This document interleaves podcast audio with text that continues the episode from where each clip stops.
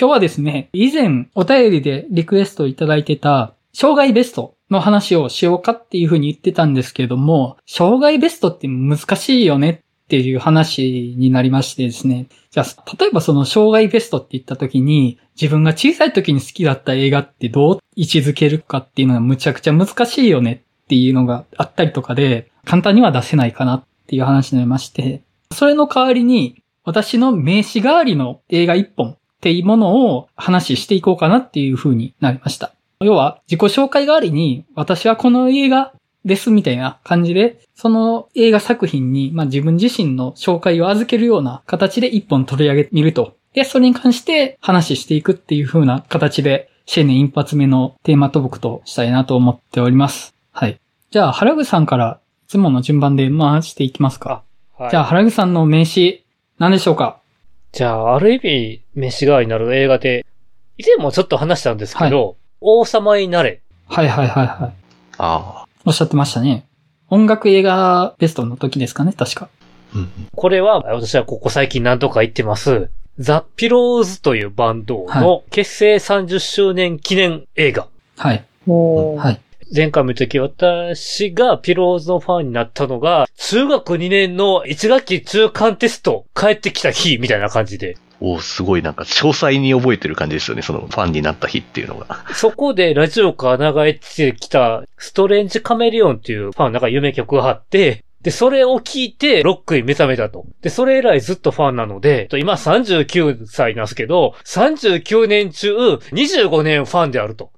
半分以上すぎる？ので、まあ、あるいはもう、ピローズの歌詞に影響され、涙し、人生と共に歩んできたバンドの映画ですね。うんうん、で、この30年を、バンドを表す作品で、主人公はカメラマンで、バイト先で知り合った女性が着ていたピローズの T シャツがあるんですけども、バンドマスコットキャラクターが乗っている T シャツを見て、あのマスコットキャラクターは何だっていうとこからピローズというものを知って、、初めてピローゾーライブに行ったらそう気になった子と再会すると。っていうとこからボーイミーツがあるものなんだけども、そっから怒涛のごとく普通のファンでも驚くぐらいにピローズのファンになってハマっていくと。それこそピローズ自体は1989年に結成なので、僕も96年に知って後追いで過去を掘り下げてそこからずっとハマってきたっていうので、主人公ともハマるし、何度も言ってるように、それこそピローズをきっかけで好きになった子とかもいたので、被るところもあったりすると。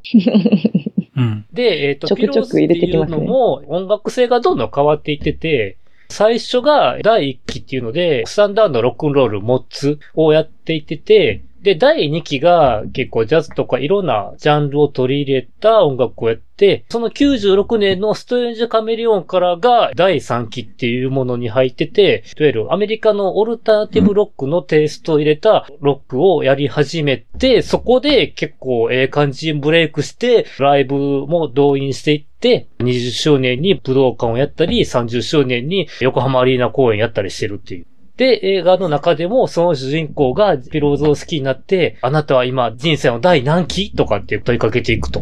だから結局ピローズの歴史をなぞれると、こう、第3期を迎えてええ感じ終わっていくって話で、俺も人生の第3期でありたいなと思いながら見たりすると。という感じなんでしょう。自分の人生のそばにあったバンドの記念映画がまさに自分を荒らしてたりもするかなと思って自己紹介映画としておすすめしますと。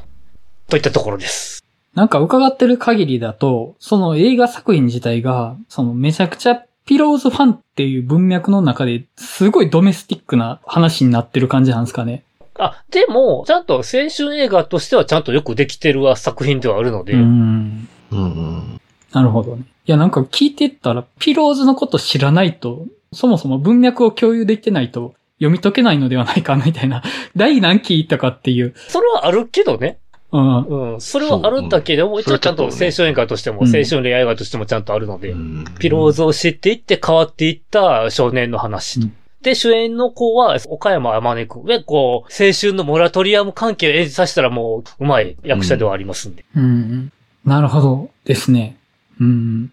あ、いや、あの、原口さんのベスト級って基本的にそっち方向ですよね。あの、自分のその、なんか、10代から20代にかけての現代期に根出してますよね。基本的に。やっぱ、その頃って、やっぱ、多感な時期じゃん。まあまあまあまあ、そうですね。うん。そういうのがやっぱ影響大きいかなっていう。うね、うん。人生ベストもそこら辺の頃になってくるし。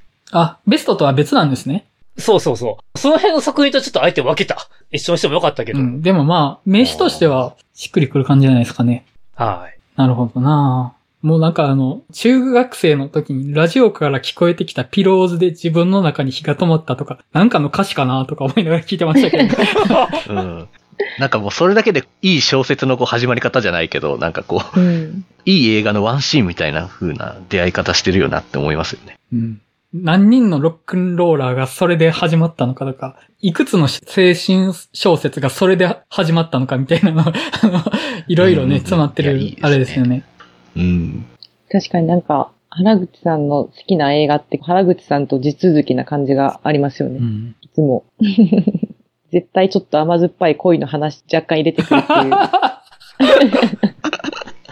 俺、痛い経験ばっかしてるよ 甘酸っぱくはないと思うんだけどな。別にモテる方ではないので、はい。またね、あの、猿学長みたいな映画見たときにその件はもうちょっと掘り起こしましょう。はい。聞きたければどうぞ。いくらネタにしてもらえれば。はい。はい。じゃあ、そんな感じですかね。じゃあ、前田さん。前田さんの名詞は何でしょうか？はい。私の名詞代わりの一本は、殺し屋一です。おお なるほど。いや、もうこれしか浮かばなかったですね。まあ、その好きな作品でもありますし、うんうん、私もちょっと原口さんと近いんですけど、私学生の小中高、大学ぐらいって映画よりも漫画が好きで、うんうん、まあ、今も漫画好きなんですけど、漫画の方を学生の頃はよく読んでいて、で、殺し屋一は高一の夏休みにブックオフで立ち読みしたのが最初なんですよね。うん、それが衝撃で、で、その後、ツタヤで映画があるってことを知って、映画を見て、衝撃というか、本当に、殺し屋一の作品自体が好きなので、っていうのはあるんですけど、映画版の殺し屋一って結構原作ファンには賛否分かれてたりする部分もあるんですけど、うんうん、私はもう衣装も特殊メイクも変な CG も全部好きなんですよね、この世界観が。で、この作品を通して、三池隆監督だったり、塚本慎也だったり、サブだったりっていう、そういう、その時は役者として出てますけど、そういう人たちの映画にも、殺し合いをきっかけに触れたりして、私の中では結構邦画に対してはここら辺から見始めたっていうのもあったりするきっかけの一本なんですけど、うん。殺し屋1ってちなみに見られてますか皆さん？漫画読んでますね。僕見てないです。貸しますわ。ぜひじゃあ、あの、次回の映画版の時ちょっと持ってきてもらっていいですかね。持っていきます。お願いします。はい。私、人に貸しては、仮パクされ、めげずに買いっていうのを繰り返してるんで、この作品。偉いな 仮パクされてるのですか？ちなみに、はい。映画版って、あの双子出てくるんですか？出てきます。それをね、松尾鈴木がやってるんですよ。あそこもね、すごい良くて、原作読んでる人じゃないとちょっとわからない話なんですけど、めっちゃ怖い双子が出てくるんですよね。うん、で、それが原作だとすごいこう、ビジュアル的に本当に怖いし、嫌悪感のあるようなビジュアルをしてるんですけど、それを松尾鈴木が演じてることで、ちょっとポップにしてるんですよ。はい。なんか個人的にはそこに関しては、あれそのままやっちゃうと結構きついんで、んそのポップさは良かったんじゃないかなっていう、結構そういう原作から変えてるところが、まあ、受け入れられない人もいるとは思うんですけど、私はなんか、これはこれでいい方に変えられてるんじゃないかなっていう。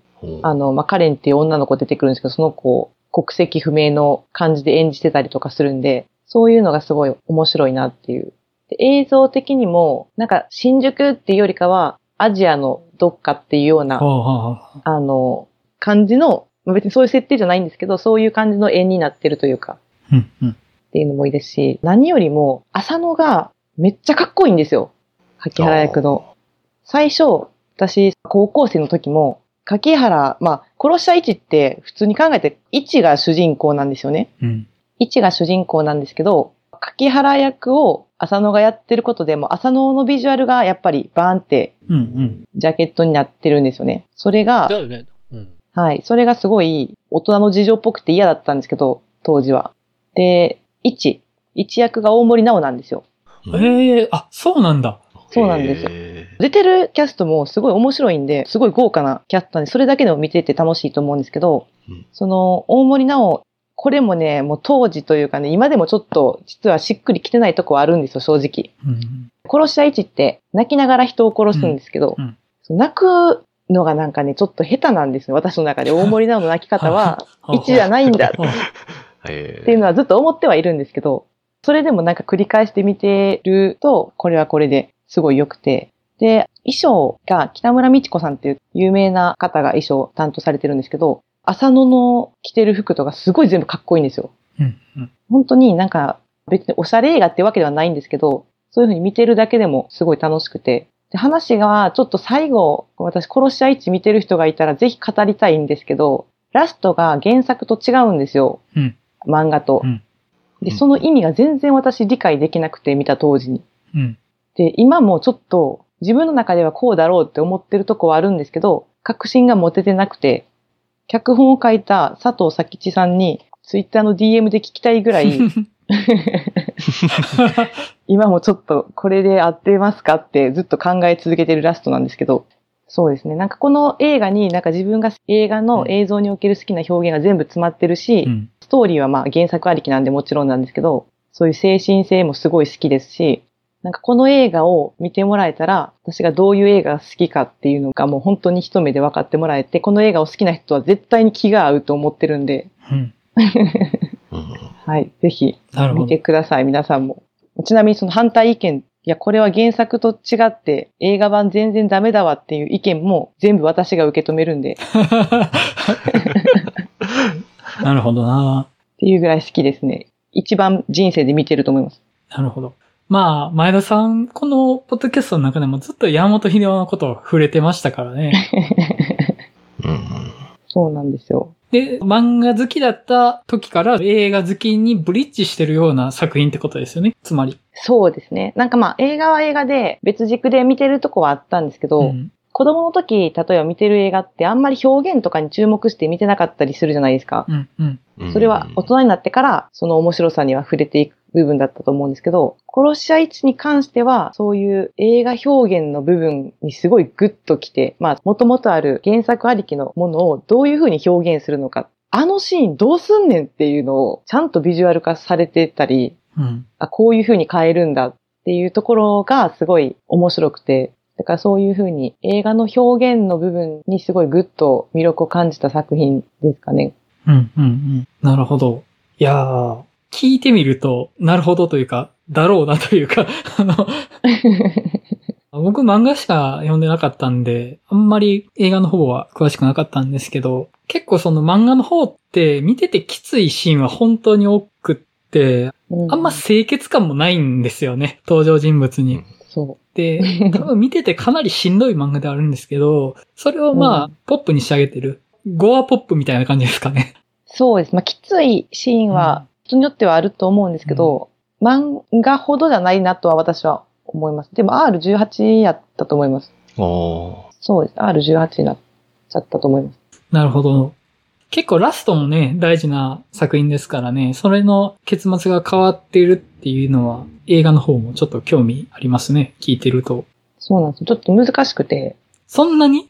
うん、え、これどういう意味かなっていうのが、当時もすごいネットで人の意見とか見たりしてたんですけど、うん、当時はツイッターっていうよりもインターネットっていう、うん、インターネットで検索するっていう。うん、殺し合い地映画ラスト。どういう意味？まあまあまあまあ、それは今でもね、あると思いますけどね。まあそうですね。今ってもっとなんかツイッターとかの方がそういう情報サクッと入ってきたりする部分はあると思うんですけど、結構うん。まあ、意味わからんってよりも人によって解釈が違う部分はあるんじゃないかなと。うん。うんうん。なるほど。なんか、前田さんの名詞としてこれ以上ないものじゃないかなって感じはしますね。いや、本当にもう、ここにいる3人は課題映画にしときますんで、次持っていきます。はい。はい。見ます。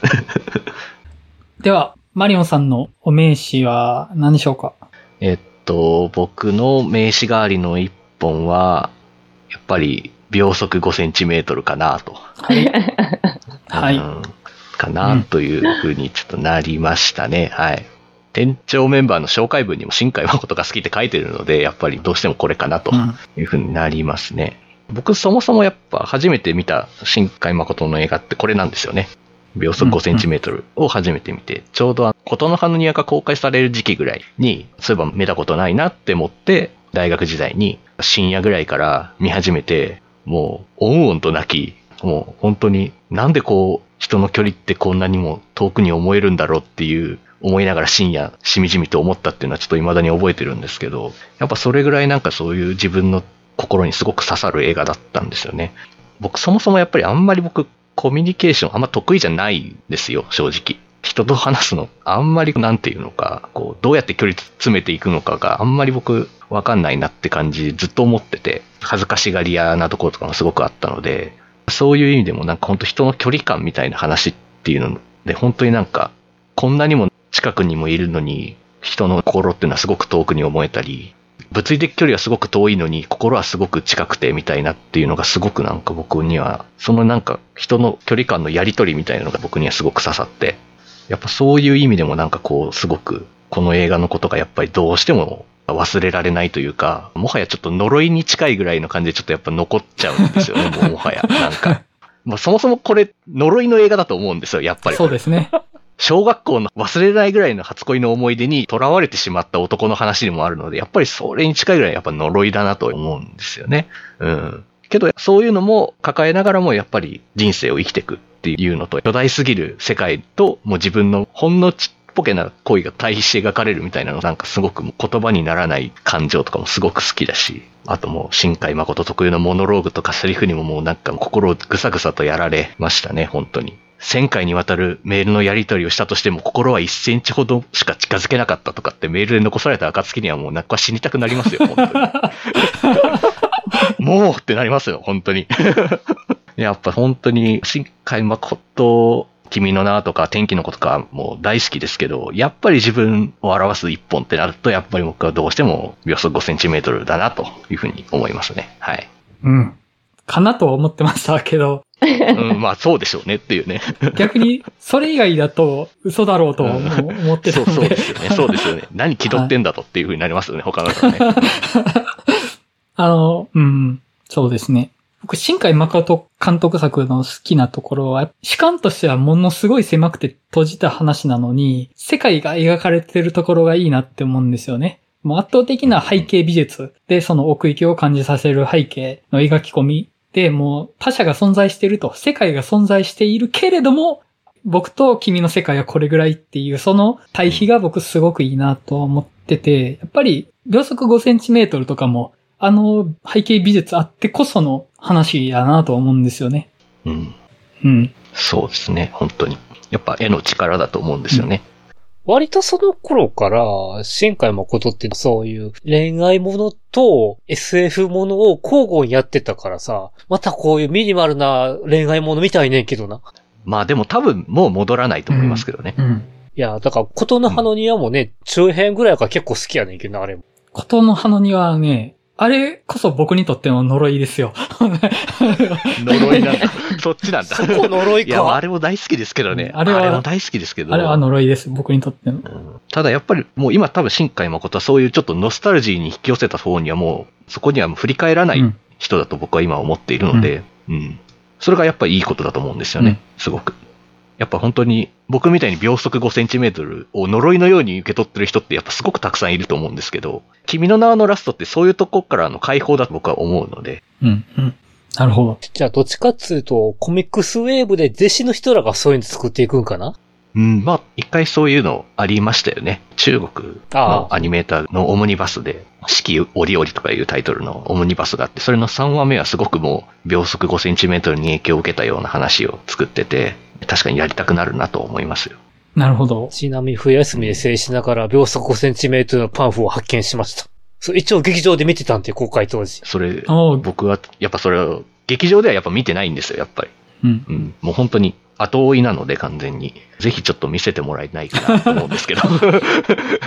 確かそう。テアトルかリーブルのミニシアターでやってて。うん。そうですよね。もうちょっとぜひ見せてもらいたいというか、もうなんなら何ぼか出しますんで譲ってくれませんかぐらいな感じなんですけど、まあまあ、それはいいです。はい。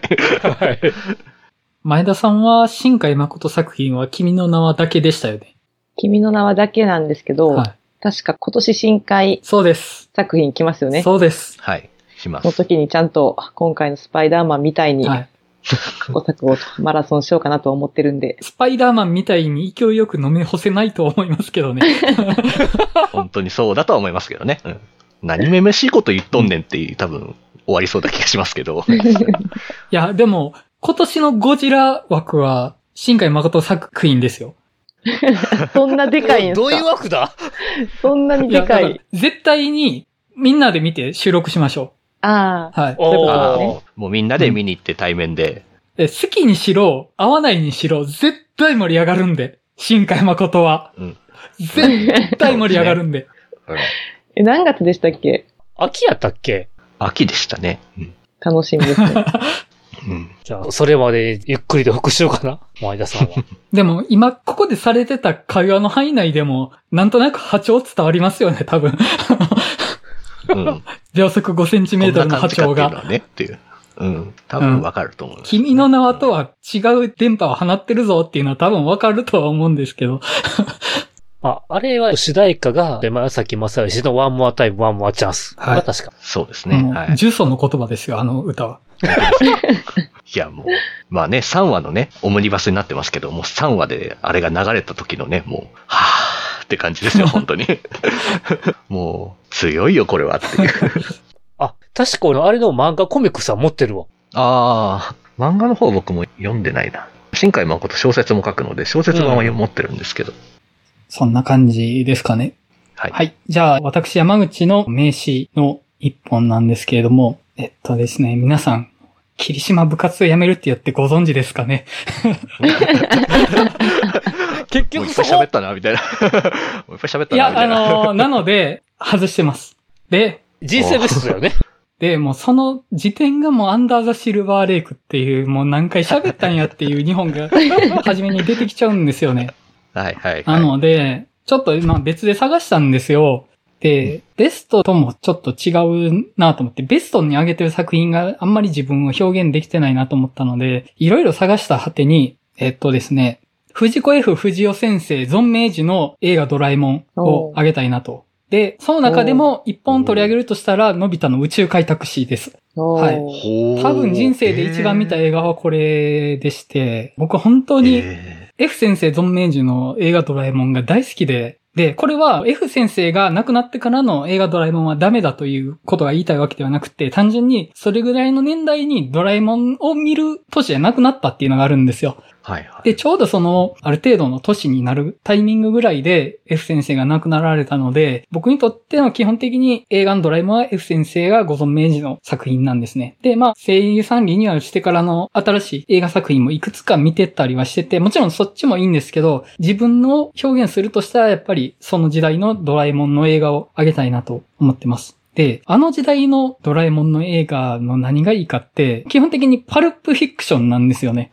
恐竜がいる世界を冒険するとか、海底を冒険するとか、まだ開かれてない秘境を冒険するとかって本当にその昔の冒険小説みたいな感じだと思うんですよ。で、それを素直にやってるなと。やっぱりそれって F 先生ご自身が小さい時に楽しんで読んでた小説であるとかだなと思うし、やっぱりそれをドラえもんっていう題材を借りて表現したかったんだなと思うんですね。本当にあの B 級なんですよ。あの、B 級冒険映画なんですよね。で、あと、好きなところとして、そのドラえもんとか、ああいう藤子不二雄が描いてきた変なキャラクターがいる日常っていうのを表現するときに、まあ、F 先生の言葉で、少し不思議っていう表現をよく使われてたんですけど、だから SF ではないと。サイエンスフィクションではなくて、少し不思議っていう表現を取られてたんですね。それは日常の中に少しだけ変わったものが忍び込んできてる。で、ドラえもんだったらドラえもんっていう存在が日常の中にポコッと出てきてるって状態が少し不思議であるとっていう、そういう面白さとしてあるっていうのがあったんですけど、映画のドラえもんはやっぱり完全なサイエンスフィクションだなとは思うんですね。もう日常ではないとは思うんです。で、そこに関しては F 先生も明言されてて、映画のドラえもんはそういう冒険とか危機っていうものが日常の外にあって、そこにドラえもんたちが行くっていう話として描いてると。で、あくまで帰る場所としての日常は別で存在してて、それの外に冒険をする舞台があって、そこに行く話っていう風に F 先生はそういったことをおっしゃられてたので、少し不思議から離れた完全な冒険 SF の話にはなってるとは思うんですね。で、その冒険の舞台の面白さなんですけど、僕がすごい映画ドラえもんの一番の魅力かなって思ってるのが、冒険した先の舞台でどう考えてもおびただしい人数の人が死んでるんですよ。どの世界も歴史があって、そこにいる悪役が絡んでいる歴史っていうのはめちゃくちゃ人が死んでるんですよね。どう考えても。そこのなんか残酷な感じというか、子供が日常を離れて恐るべき世界を見に行くっていう感じがすごいあるなと思って、僕本当にドラえもんの映画をちっちゃい時怯えながら見てたんですよね。本当に相手が殺しに来るんですよ。小学生を。あの感じって物語の中で死と出会う、死の危険と出会うっていうのをエンターテイメントとして見たのって多分僕にとってはドラえもんが初めてだったかなとは思うんですね。やっぱそこの面白さがあるなと思ってて、で、このドラえもん側じゃない冒険の舞台となる側から見ると、すごいいろんな見え方がするなと思ってて、例えば別の星に行ったりとか、海底に行ったりとか、過去に行ったりとかするわけなんですけど、ドラえもんたちが来るまでは、そこにあったものってものすごい陰惨な歴史なんですよね。ドラえもんたちが来るまでは。で、ドラえもんたちが来ることで解決するんですよね。で、その映画としてはゲストキャラなんですけど、そのゲストキャラたちが生きていた世界っていう視点から見ると、ドラえもんたちって本当に救世主だし、デウスエクスマキナなんですよ。機械仕掛けの神が来て、すべてを解決していくんですよね。文字通りそうですね、本当に。機械仕掛けの神様ですよね、ドラえもんって。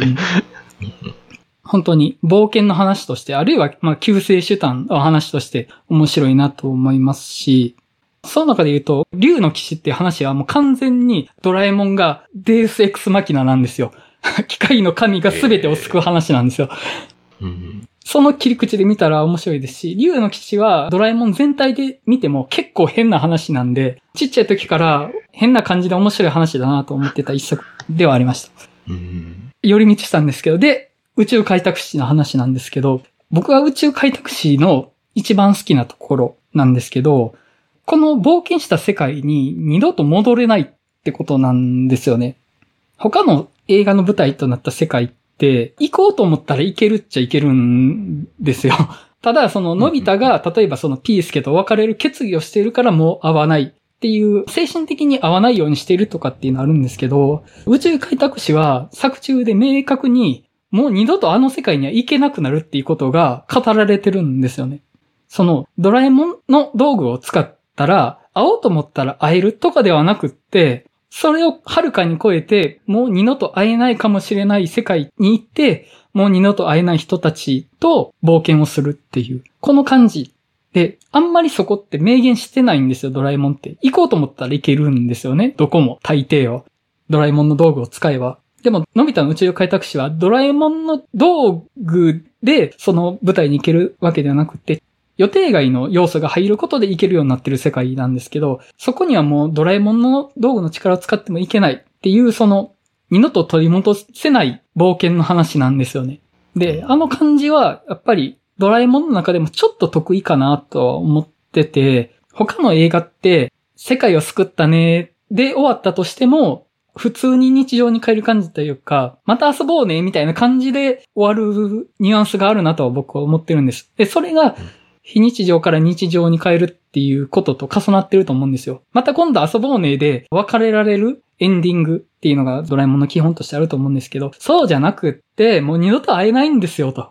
そういう感じで終わっていくっていうのがすごく心に残ってて、やっぱりドラえもんの力を超えた別れっていうものが明言されてるからこそ醸し出せる切なさみたいなのがあるなと思って、ドラえもん映画の中でも、あえて一つ挙げるんだったら宇宙開拓史かなっていうふうには思ってます。本当に大好きですね。はい。ってな感じです。いや、なんかまさかドラえもんから来るかっていうのにちょっと驚いたっていうか、そもそも F 先生が好きだったっていうのを僕は知らなかったので。そうなんですね。あの、そもそも僕は小学校の時はもうドラえもんしか読んでないぐらいの気だったんで。そうやったんですね。へえ。コロコロ流行ったわけね。うん、そうですね。確かに、あれぐらいのドラえもんの映画って本当怖かったですもんね。うん、死があるんですよ、死が。うん。いや、確かになんか、トラウマみたいなシーンあったな。あれでもリアルタイムやと空の王国とか見てなかった？僕はリアルタイムだとアニマルプラネットからですね。ああ、アニマルプラネット一番見ました。ああ、あれも見てますよね。あの、ピンクのもやに入っていくのが怖いんですよね。ねあれは怖いですよね。あれと、あと、魔界大冒険。ちょっとうろ覚えなんですけど、魔界大冒険で、もしもボックス使って大変なことになったりするじゃないですか。なんかよくドラえもんの道具で何が欲しいみたいな話になるじゃないですか。はい。一個だけ。はいはいはい、ありますね。で、それでよくもしもボックスっていう人いるんですけど、私は、いや、もしもボックス使ったらえらいことになるからって いつも思うんですね。あの魔界大冒険が怖すぎて。いや、もしもボックスは、結局そのもしもの果てに、新しい残酷な現実が生まれるだけなんですよ。ああ、結局ねっていう。宇宙開拓史が、それよりちょっと古いですよね。えっと、2本目です。ああ、2本。ああ、2本目なんか。はいはいはい81年の作品やからね。山口くん生まれてない、生まれてないですよ。そんな古いんや。すごいな。でもそう考えたら。そんな、めっちゃ見たくなりました。久しぶりに。ねえ、なんか、ドラえもんな、見てる時期はありますけど、もちろん。やっぱ全部は見てないんで。やっぱね、80年代のが特にね、冒険感があっていいんですよね。ああ。ドラえもんこそ、サブスクでないですよね。あります？そういや、あの、プライムに結構な頻度で入ります。あ、マジですか、はい新作の公開前に大体入るイメージですよね。ねプライムで見てみます。なんか、一回こういうドラえもんとかクレヨンしんちゃんみたいな、プログラムピクチャーとして何作もあるアニメ映画を語る回みたいなのやっても面白そうな気がしますけどね。うん、いや、でも。まあ、予習めっちゃ大変ですけどね。うん、ドラえもんも F 先生が亡くなってからのやつはつまみ食いなんですよね。ここのちょこちょこちょこってつまんで見てるだけだし、クレヨンしんちゃんも本当によりすぐって見てるだけなんで、まあ僕もそうですよね。うん。うん、いやでも、クレヨンしんちゃんこそ、通して見たら、いろいろ見えてくるものありそうなんですよね。うん。そうですね。うん。クレヨンしんちゃんって本当不思議じゃないですか。原敬一という得意点みたいなのもあれば、本当にもうギャグナンセンスもマシマシみたいなのもたくさんあるし、あれも不思議なシリーズというか。仮にも現実の話なのにドラえもんより表現できる幅広いんですよね。うんもうこんなありですか？みたいなのが普通にあって、それでも全然成立するのが面白いですしね。うん、結構山口さんも好きな映画暗めのチョイスですよね、いつも。ああ。暗いっていう表現がちょっとぴったりは合ってないかもしれないですけど。陰の要素？うん、結構内面の陰の部分を見るような映画だなっていつも思います。そうですね。まあ、死っていう要素に惹かれるんですよね。あの、僕、保育園の時に動物図鑑とかで、サメとかヘビとかのページばっか見てたんですよ。で、なんでかっていうと、そのページって、人を襲うとか、毒があるとか、そういうことを書いてて、図鑑の情報って基本的にその客観的事実、つらつらと並べてるだけじゃないですか。体調とか体重とか。でも急に人を襲うとかってこっち側に来る感じがして、そこにすごく惹かれてたんですよ。だ から、サメとかね、ワニとか、まあ、ヘビ、あとなんだろう。まあ、虫とかでもやっぱ毒がある虫とかが気持ち的に惹かれてたというか、虫とか動物が好きなんじゃなくて、その物語的な要素。何かこっちに迫ってくる何かを求めて図鑑を読んでたなと思うんですよね。で、それが死だったかなと思って。うん。急にこっちに手を伸ばしてくる非日常みたいな感じがしたんですよ。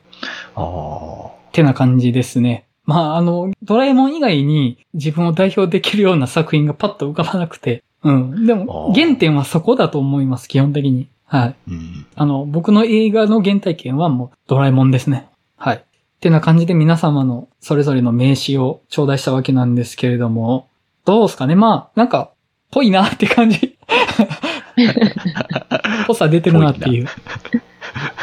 そうです。結構、やっぱりみんななんかそれぞれが自分とその映画の出会っった人生の年齢、その背景から話すのがやっぱ面白いなと思って。うん。ああ。なんかその時から今も影響を受け続けてるものっていう感じで、うん、なんかやっぱり障害ベストみたいなのを考えようとした時もそうなんですけど、単純にすごい好きとか面白いとかだけじゃなくて、やっぱり遡って人生にどれだけ関わったかっていうことを考えちゃうとこはあるなと思って、今リアルタイムで好きなものとちょっと違ってくる部分は、うん、違わないものもあるし、違ってくる部分もあるなっていうのは、うん、それはでもその中で、各々の一本を選ぶのは面白いなと思いました。それはそうですよね。やっぱ、今、ドラえもん見て100%楽しめるかって言われたら絶対そうじゃないとは思うんですよ。大学ぐらいの時にドラえもん見返そうと思ってみたら、やっぱりちょっと幼い部分っていうのは感じたというか、やっぱその100%乗っかれないなっていう部分は結構あったんですよね。まあそこはもう前提として、やっぱりそこの中に見出した自分自身のエッセンスみたいなものはやっぱり大事にしたいなっていうのはありますかね。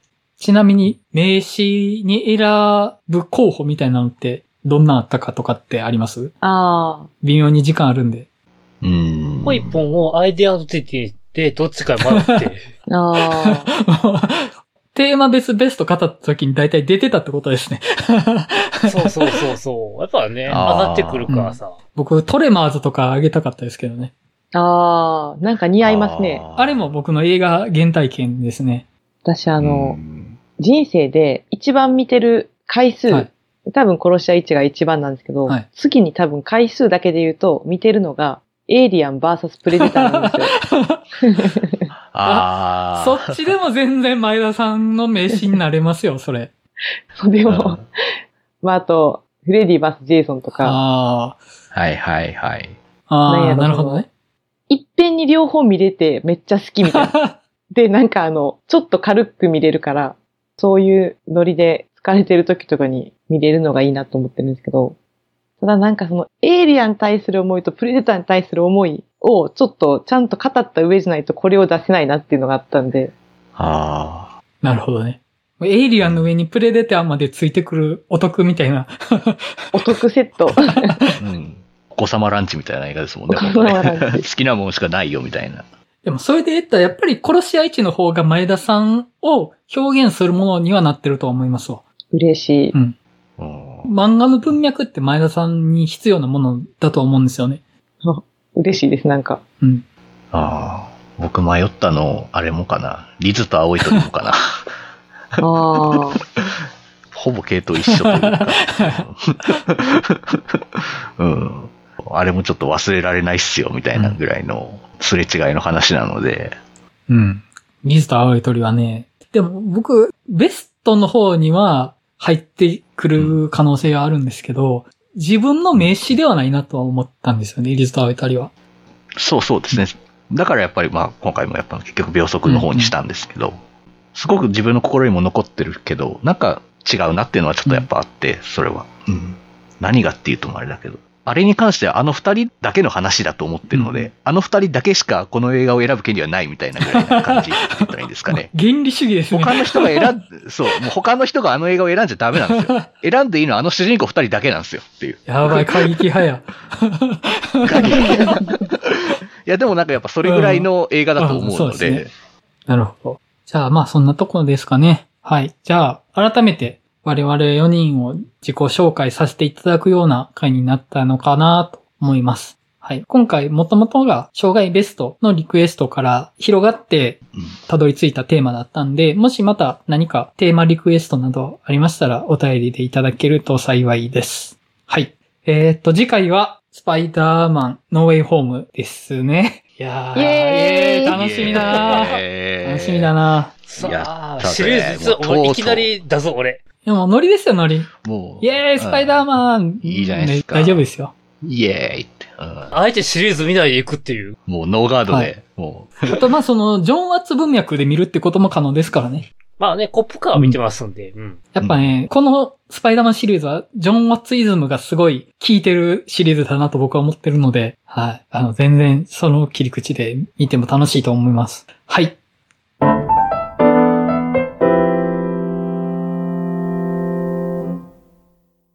では、お知らせになります。1月も映画の話したすぎるバーを開催する予定です。場所は大阪の南森町にある日帰りイベント型カフェバー週刊曲がり。日時は1月29日土曜日、オープンが19時、クローズが23時となっております。はい。年末年始の話題作、あるいは、えっと、1月後半にかけてもたくさんね、話題作ありますんで、そのあたりのお話できたらいいかなと思ってます。あとまあ、今回話したような名刺代わりの一本みたいなのをお客さんと話してもちょっと面白そうでしたね。うん、うん、そうそうですね。聞きたいです。やっぱみんなあると思うのでね、聞きたいし、お便りでぜひ送ってもらうのもありなんじゃないかなっていう。うん、あ、そうですね。そういう、いいですね。はい。うんでは、映画の話したすぎるバーお待ちしております。ぜひ遊びに来てください。あと、この番組ではリスナーの皆様からお便りを募集しています。番組の感想、取り上げた作品の感想などお送りいただけると幸いです。あの、映画の話したすぎるバー、東京開催の立地のアドバイスであるとか 立地のアドバイス、ね。東京やるんだったら、君たちはここだ、みたいなのがね、教えていただきたいかなっていうのと、あとまあ、リスナーの皆さんの名刺代わりの一本みたいなのも教えていただけると嬉しいかなと思います。メール、ブログのお便りフォーム、ツイッターへのダイレクトメッセージのいずれかより受け付けております。詳しくは、ポッドキャストの番組説明文をご確認ください。はい。それでは、映画の話さすぎるラジオ第45回。まあ、年始のご挨拶と各メンバーの名刺代わりの一本ですかね。の回を終わりたいと思います。それではまたお会いしましょう。さよなら。さよなら。さよなら。